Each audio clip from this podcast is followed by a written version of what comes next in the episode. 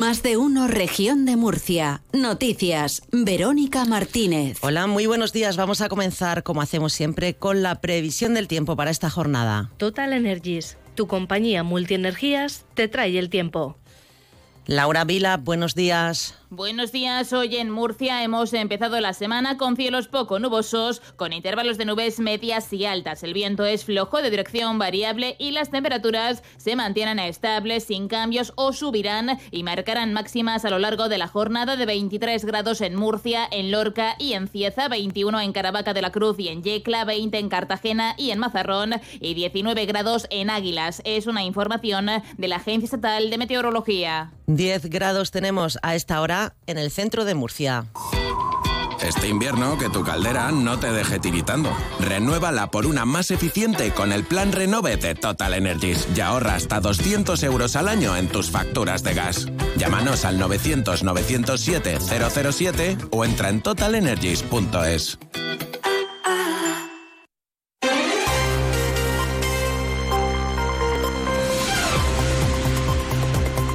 Son las 7 de la mañana y 21 minutos. Comenzamos destacando que el Gobierno regional ha solicitado al Ministerio de Agricultura la reducción de los módulos del IRPF que abonan los agricultores y ganaderos de la región. El Ministerio tiene que tramitar ahora esta solicitud para que desde el Ministerio de Hacienda se le dé el visto bueno y agricultores y ganaderos que hayan tenido algún tipo de perjuicio por situaciones climatológicas adversas puedan beneficiarse de la medida.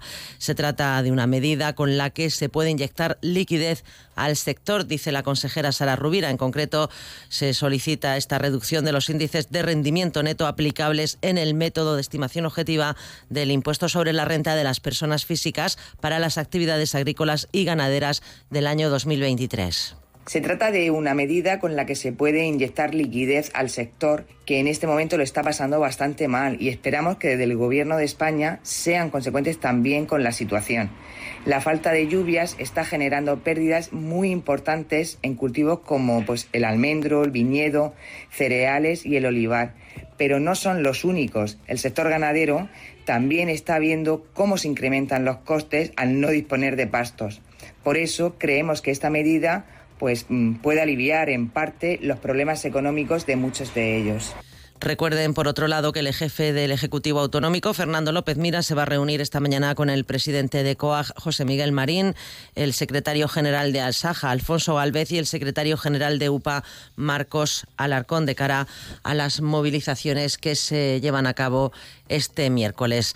A todo esto, el diputado regional de Podemos, Víctor Ejío, ha anunciado la movilización de piquetes informativos de la formación morada a las puertas de alguna de las grandes cadenas de distribución más representativas para denunciar los márgenes de beneficios escandalosos de estas multinacionales, según dice, y pide a la ciudadanía una huelga de consumo este miércoles en solidaridad con el sector primario.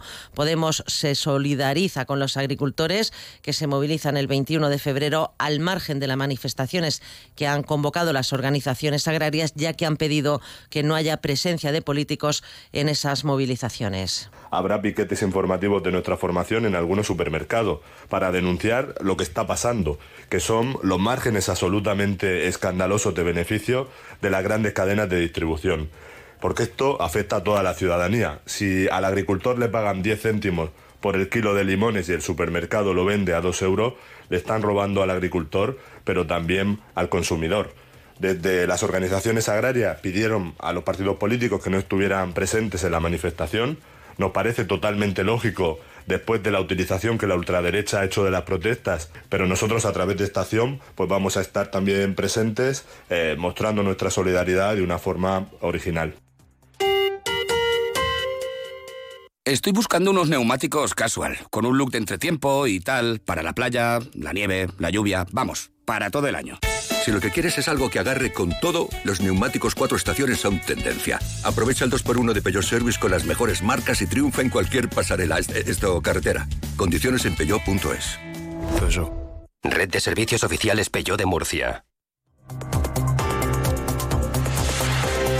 Son las 7 de la mañana y 25 minutos. El presidente de Nuevas Generaciones de la región de Murcia, Antonio Landaburu, ha asegurado que Pedro Sánchez llega tarde al copiar la medida del aval joven para la primera vivienda implantada por López Miras en 2021. En esa línea, Landaburu ha denunciado que si el PSOE quisiera de verdad que las ayudas a los jóvenes llegaran en tiempo y forma, Pedro Sánchez habría aprobado la medida cuando lo hizo López Miras, que fue pionero en ponerla en marcha. A todo esto, el secretario general de Juventudes Socialistas, Miguel Ortega, asegura que Sánchez ha tenido que venir a arreglar el aval joven que diseñó López Miras.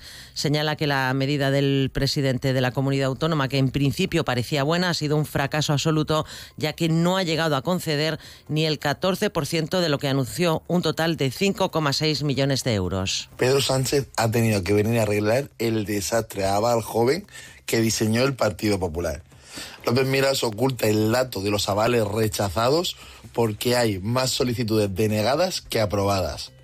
No le preocupan los problemas de los jóvenes de la región y miente constantemente para intentar ocultar su incapacidad y su nefasta gestión.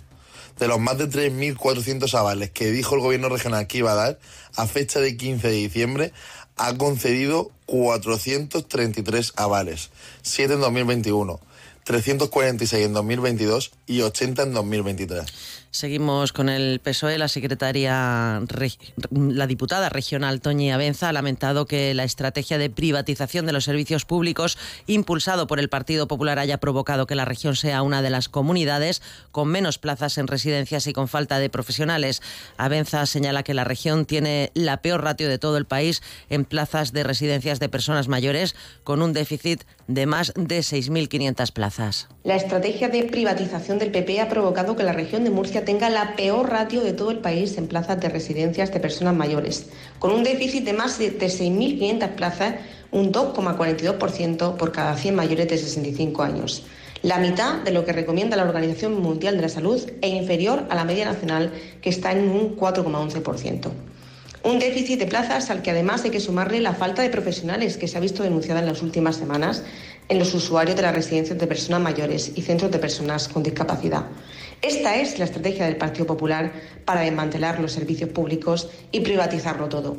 Por su parte, el diputado regional del Partido Popular, Santiago López Noguera, ha manifestado que pese a la infrafinanciación, Murcia ha incrementado un 88% las plazas residenciales para personas mayores en los últimos tres años. Ha indicado que se ha aumentado en 10,7 millones de euros el presupuesto destinado a este fin. Señala López Noguera que lo que debería hacer el PSOE es dejar de desprestigiar una colaboración público-privada que funciona de inventarse privatizaciones que no existen y pedir a su jefe Sánchez que aborde de una vez la reforma del sistema de financiación autonómica.